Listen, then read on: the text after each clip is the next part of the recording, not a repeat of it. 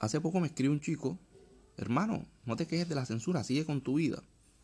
Yo puedo quejarme de la censura y seguir con mi vida.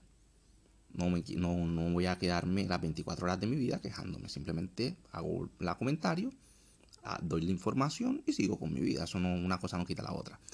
Entonces muchas personas atacan al, al, al, inocente y defienden al corrupto. ¿no? Si una persona dice, es que Colombia está llena de corruptos, ah, pero cállate, sigue con tu vida. Es un mundo que funciona de esta manera, ¿no? La víctima tiene que callarse y seguir con su vida. Y el opresor queda impune. También lo veo en las películas, lo veo todo el tiempo en la vida real también. El malo hace lo que le da la gana y el, y el bueno soporta y aguanta. Cuando el bueno por fin se cansa y se defiende, le cae el peso de la justicia y le dicen resentido. No tienes que vengarte, no seas resentido. Y en las películas lo veo mucho, ¿no? El malo hace lo que le da la gana y no hay justicia, pero cuando el bueno intenta hacer justicia, la justicia le llega al bueno. Es decir, la justicia es para el bueno, que es la víctima, que fue la víctima y que esta vez quiere justicia, pero no se le hizo justicia.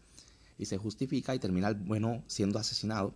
Eso pasa mucho en Gotham, la serie Gotham de Batman.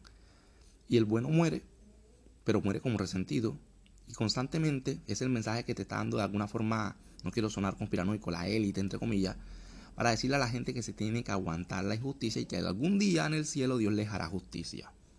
Se justifica al malo y el bueno tiene la obligación de perdonarlo y es un derecho del malo el ser perdonado.